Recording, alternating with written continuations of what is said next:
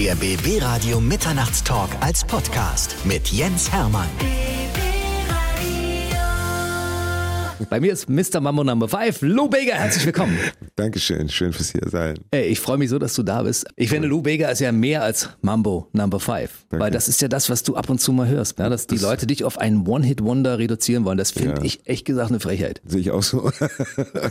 ja, rein technisch, ja, muss man ja sehen. Wo fängt ein Hit an? So ein Monster wie Mambo Number 5 hat niemand immer nee. wieder. Das passiert sehr selten. Und damit verglichen zu werden, ist deswegen auch schon ein bisschen mies. Die zweite Nummer, I Got a Girl, hat, glaube fünf, sechs Top Ten Platzierungen weltweit gehabt. Nichts im Vergleich zu Mama Nummer 5, aber ist auch kein, wie nennt man das Gegenteil vom Hit? Also definitiv kein Flop. Gut, jetzt ist eh vorbei damit.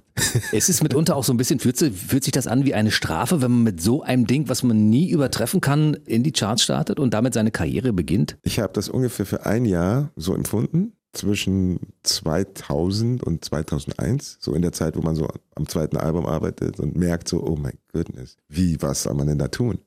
Mittlerweile habe ich schon gelernt, damit zu leben und weiß, dass es ein Segen ist, ja, weil er alle möglichen Türen öffnet und äh, man, man, man, man, ist bei den Eskimos und jemand spricht dich an und sagt, wow, das ist toll und meine Tochter heißt Monika oder sonst irgendwelche mhm. Geschichten.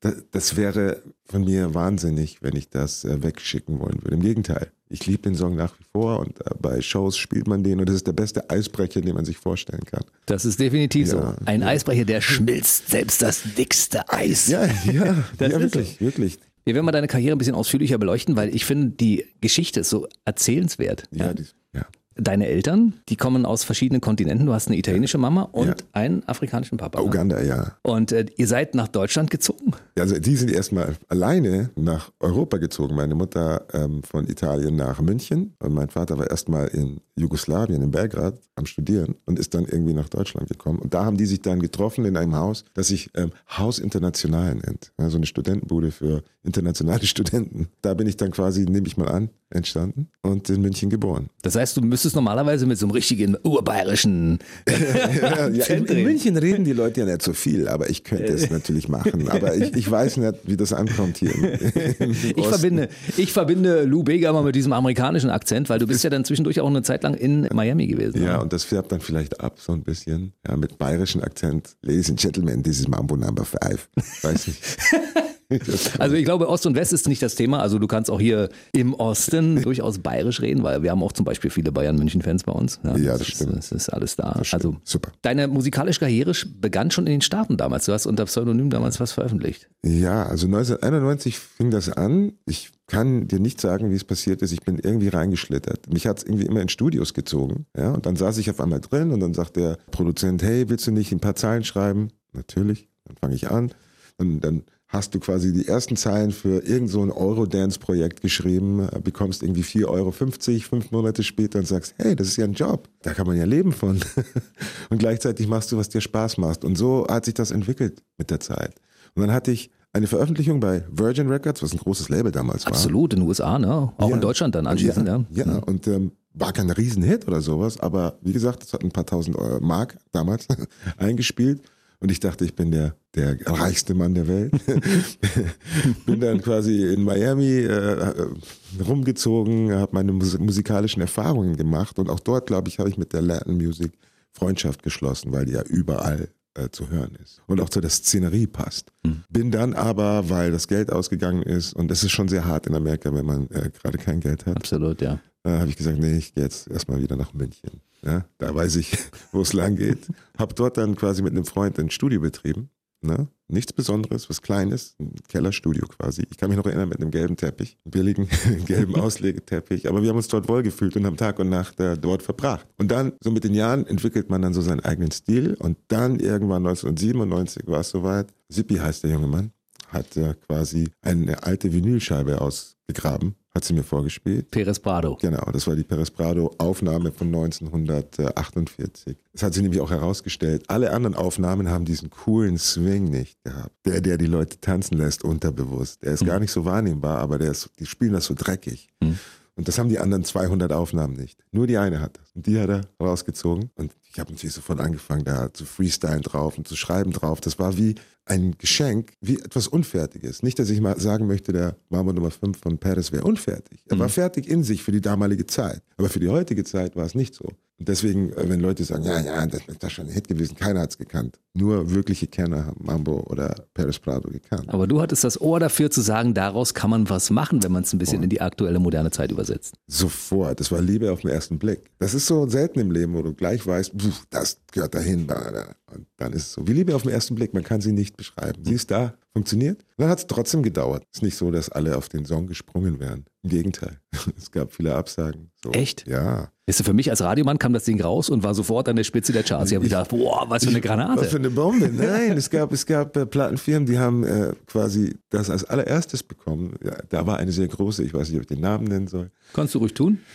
Ähm, ich glaube, es war auch Virgin, wenn mich nicht alles täuscht, aber eine andere Person und die hat gemeint, ja, nee, das ist irgendwie altbacken, äh, seltsam, kann ich nichts damit anfangen, das wird nichts.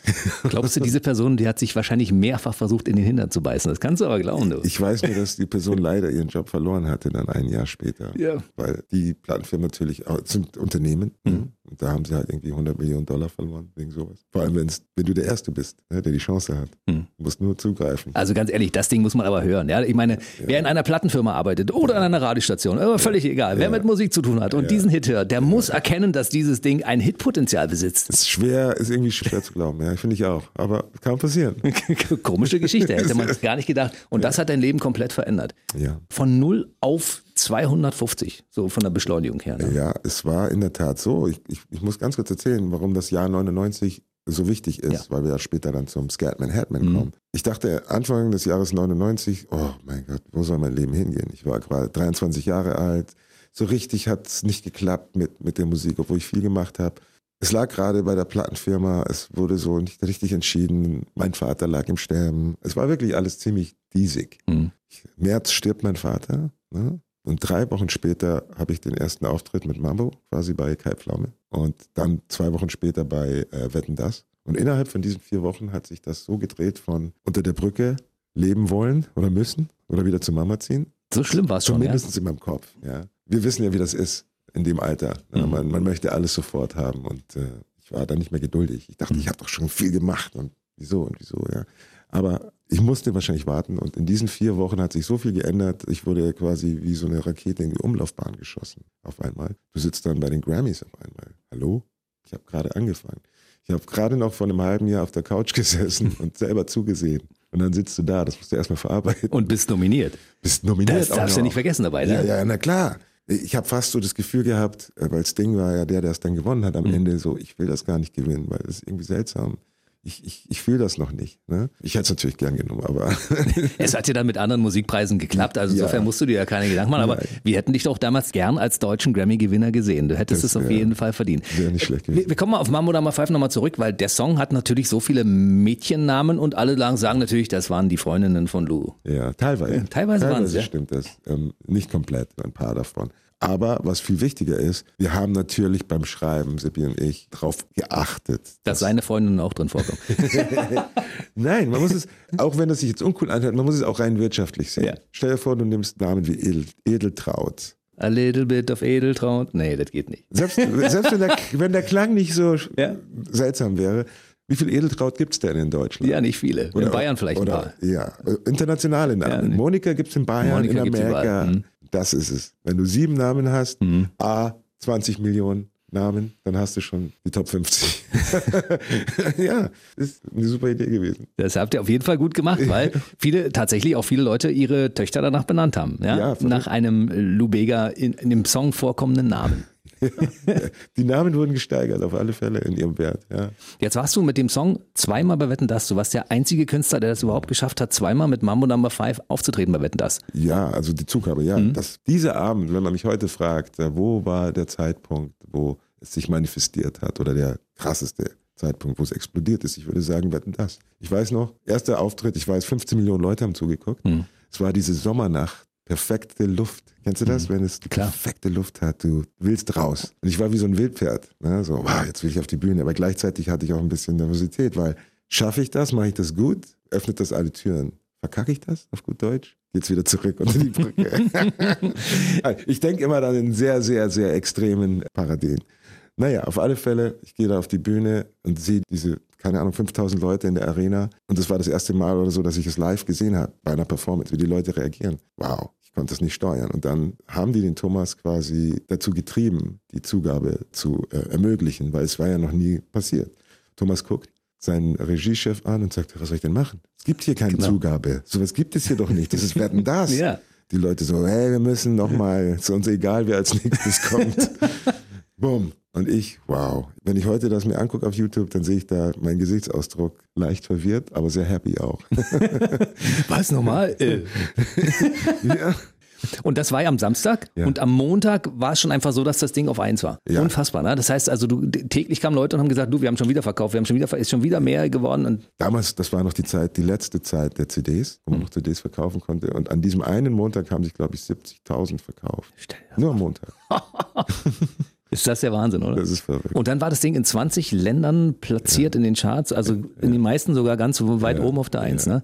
Und sogar die US-Billboard-Charts, die normalerweise bei europäischen Künstlern ja sehr zurückhaltend, ist. zurückhaltend sind. Ne? Sehr, sehr zurückhaltend sogar. Wie war das für dich, in den USA platziert zu sein? Sehr cool.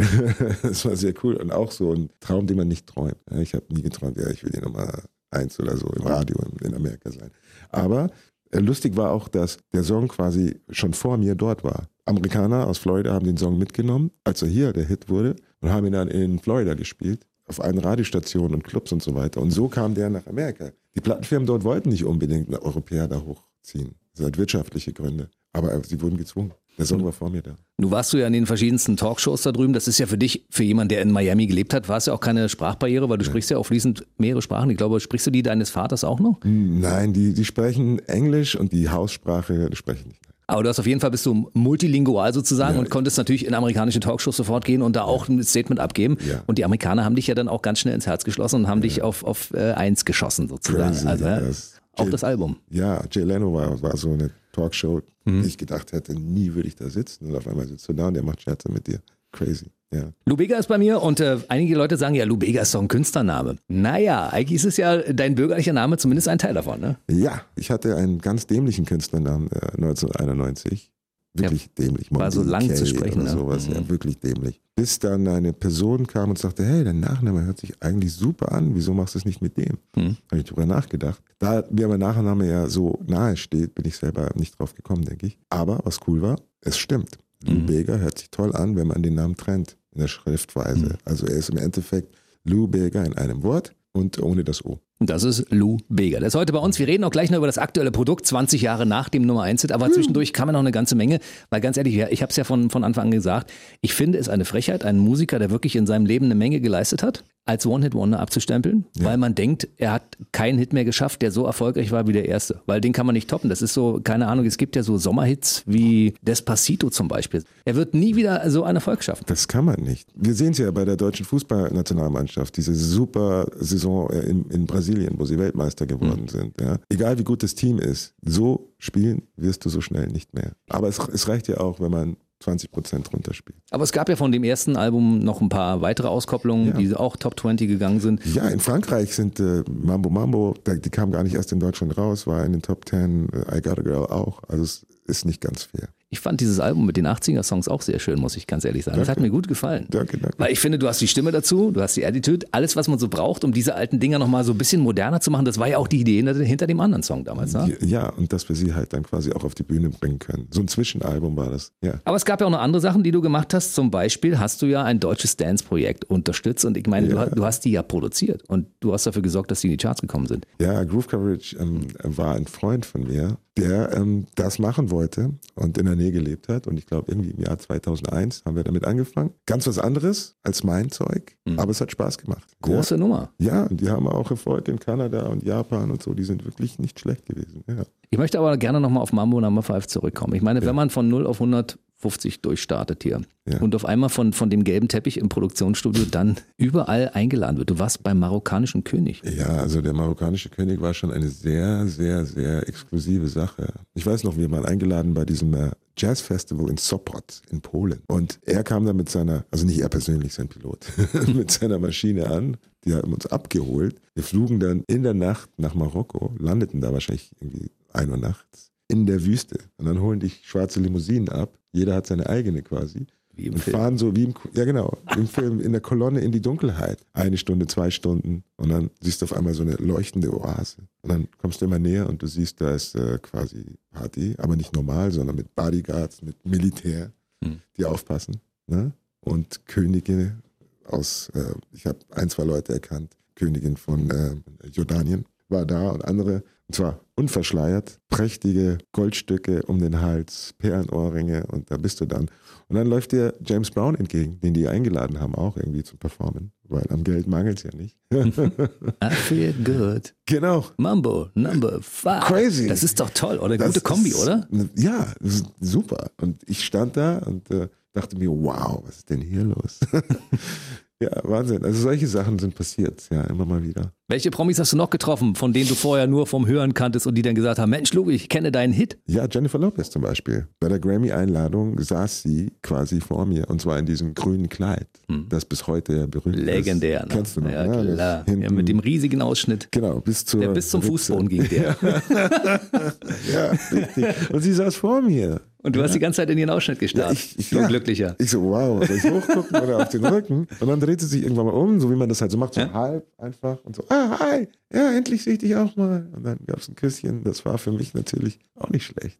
Krass, ne? ja. Gab es so von großen Künstlern auch so den Schlag auf die Schulter? Mensch, Junge, das ist ja mal ist eine Granate Genau, ja, alle. Da muss ich auch sagen, je größer oder je länger dabei, desto offener und äh, ermutigender und äh, liebenswürdiger waren die meisten. Ist es so, dass du von diesem einen Hit dein Leben lang zehren kannst und dass du davon auch leben kannst bis an dein Lebensende und du, wir hoffen ja, dass du 150 wirst? Ich sage immer, es kommt auf dich selber an. Ich glaube, es gibt keine Summe, die du nicht ausgeben kannst. Ja, das stimmt, ja.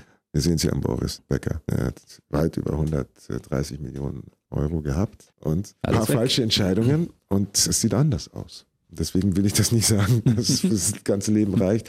Wir sollten uns in Wertschätzung und Sparsamkeit das ist das falsche Wort, aber zumindest nicht in so einer Fülle leben, dass es einen aus den Ohren heraushängt. Das habe ich eine Zeit lang versucht und das Ergebnis ist, äh, du bist nicht glücklich dabei. Du hast auch mittlerweile zum Glauben gefunden, ja. Es ist wahrscheinlich auch dadurch, wenn einem ein Glück wie dieses äh, einmal im Leben widerfährt, dass das wahrscheinlich irgendeine höhere Bestimmung sein muss? Du warst gut ausgedrückt. Und das, das war mir nicht klar, ehrlich gesagt, eine lange, lange Zeit. Erst nachdem ich meine Bekanntschaft gemacht habe, quasi mit Gott, hat er mir quasi offenbart, wie das gemeint war. Und jetzt sage ich dir was Lustiges. Erster Vers, Mama Number Five. Ich habe ihn geschrieben, ich habe ihn eine Million Mal gesungen, das ist mir selber nicht bewusst geworden. Und zwar sage ich da, one, two, three, four, five, everybody in the car, come on, let's ride to the liquor store around the corner. The boys say they want some gin and juice, but I really don't want it. Also ich gehe quasi mit den Jungs aus, wir wollen Gin and Juice trinken, aber eigentlich will ich nicht so wirklich, aber ich mache trotzdem mit. Ne? Really don't wanna.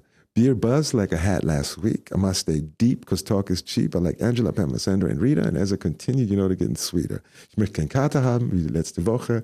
Aber egal, sie werden immer süßer, wenn ich trinke. Angela, Pamela, Sandra and Rita, die getting sweeter. So, und jetzt kommt es. I really beg you, my lord. To me, flirting is just like a sport. Da Sag- kam er vor, der Vater. ja, ich sage, Vater, bitte, ich möchte dieses Leben eigentlich gar nicht unbedingt führen. Ich möchte eigentlich die eine, aber ich bin hier drin gefangen. Ne? Verstehst du? Ja. Ich habe es 20 Jahre äh, quasi singen müssen. Ohne es zu wissen. Ja, Ohne es zu wirklich merken, wissen. Nein, nein.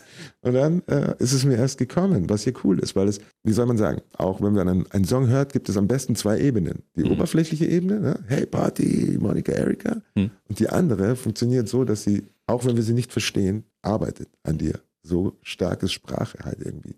Wir wissen es gar nicht. Sie arbeitet auf eine andere Art. Und mir hat das einfach nur geholfen, noch mehr Wertschätzung auch zu bekommen in meinem Leben.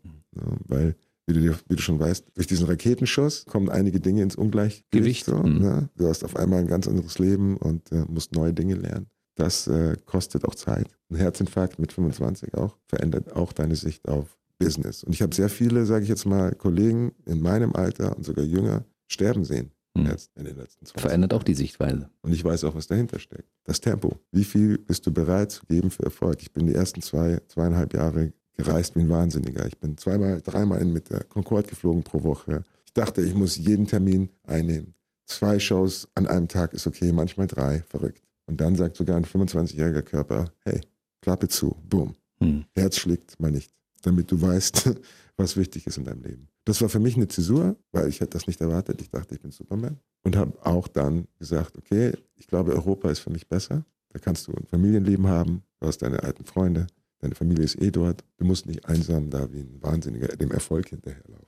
Erfolg kommt sowieso, man kann auch aus Europa Erfolg haben. Aber eine andere Gangart ist hier. Amerika ist zack, zack, zack, zack, zack, zack, zack, zack. Und wenn du nicht mitspurst, dann bist du halt nicht dabei. Ja. Es ist tatsächlich so, wer, wer hochsteigt, kann auch tief fallen. Und die Leute, die in dem Augenblick, wo sie erfolgreich sind, auch darüber nachdenken, was kommt nach meinem Erfolg, das sind die, die jetzt noch da sind. Und deshalb freue ich mich, dass Lou Bega heute bei uns im Studio ist. Danke. Und äh, wir über Mambo Number 5 und alle künftigen Projekte reden können.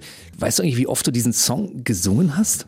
Hast du das mal gezählt? Weil das muss ja eine unglaubliche Anzahl sein, oder? Das, Ja, ich, Da gibt keine Statistik wahrscheinlich, oder? keine Statistik. Ähm, müsste ich mal machen. Ich weiß, dass es mehr als 3000 Mal sind. Locker. Man kann dich äh, jede Nacht wecken, egal wann, wo. Du kannst also immer sofort. Textsicher, ja. Textsicher bist du immer. Oder? oder hast du den Text schon mal vergessen, Dave? Oder hast du dich mal versungen bei dem Ding, Dave? Nein, bei von anderen Songs kann das mal passieren, Ja. aber bei dem nicht.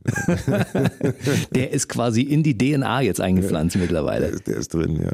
So, wir feiern in diesem Jahr 2019 den 20. Geburtstag des Nummer 1 Hits und du hast dir natürlich dann auch einen gewaltigen, klasse Song genommen von einem Mann, der leider auch nicht mehr lebt, Scatman. Yes. John Scatman äh, und habt, ihr habt ein Duett quasi gemacht. Ein und Er, Duett, posthum, ja. er sitzt oben auf der Wolke und wird sagen, hey, der Lou hat eine geile Idee gehabt. Ja, der sagt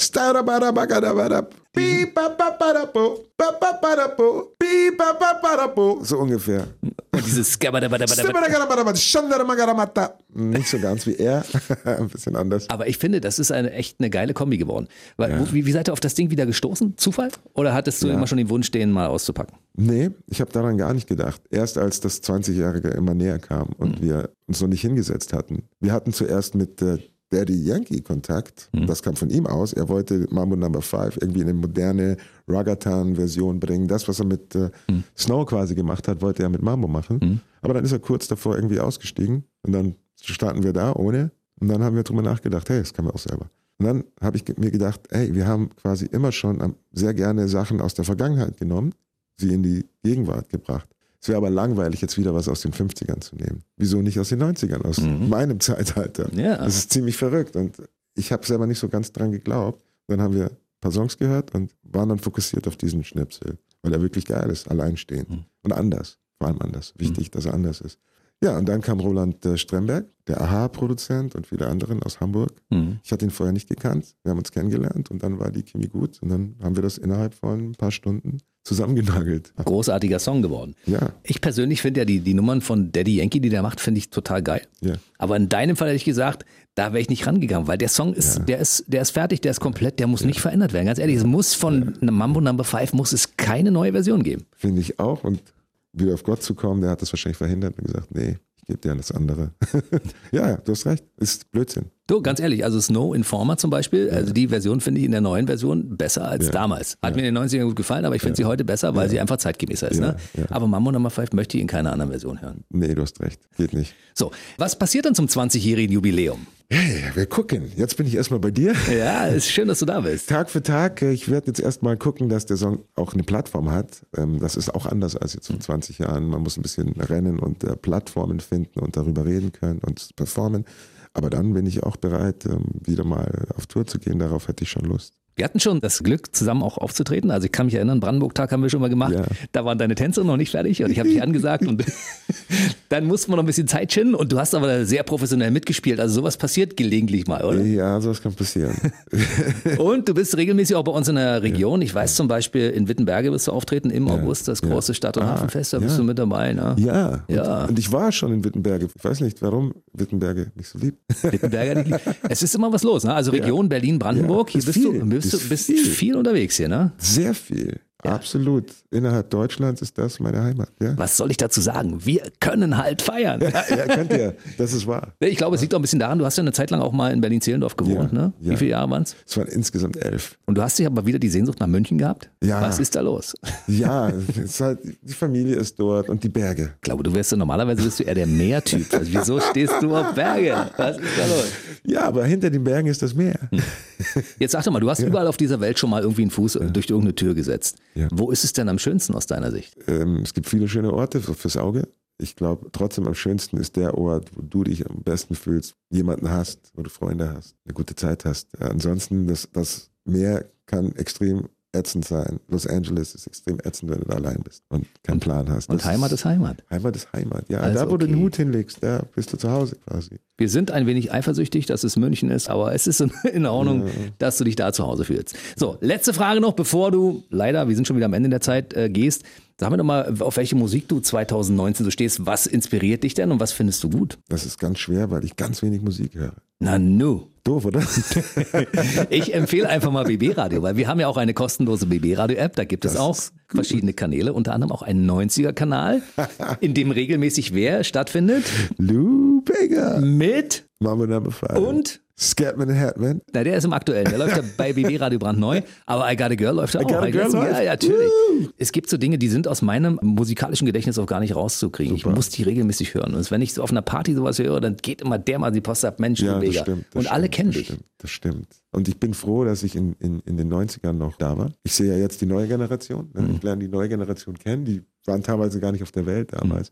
Für die sind die 90er ein vergangenes Jahrzehnt. Und manchmal gucken die einen an, als ob man eine Comicfigur wäre, die gar nicht existiert hat. Mhm. Weißt du? So wie Donald Duck oder Mickey Mouse. Wie, den gibt's wirklich?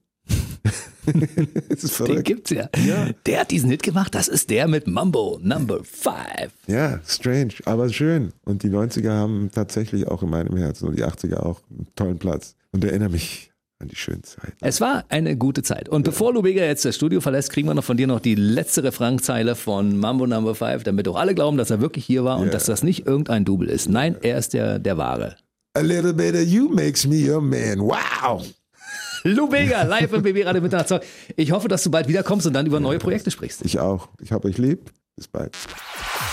Der BB Radio Mitternachtstalk. Jede Nacht ab 0 Uhr. Und der neueste Podcast jeden Mittwoch.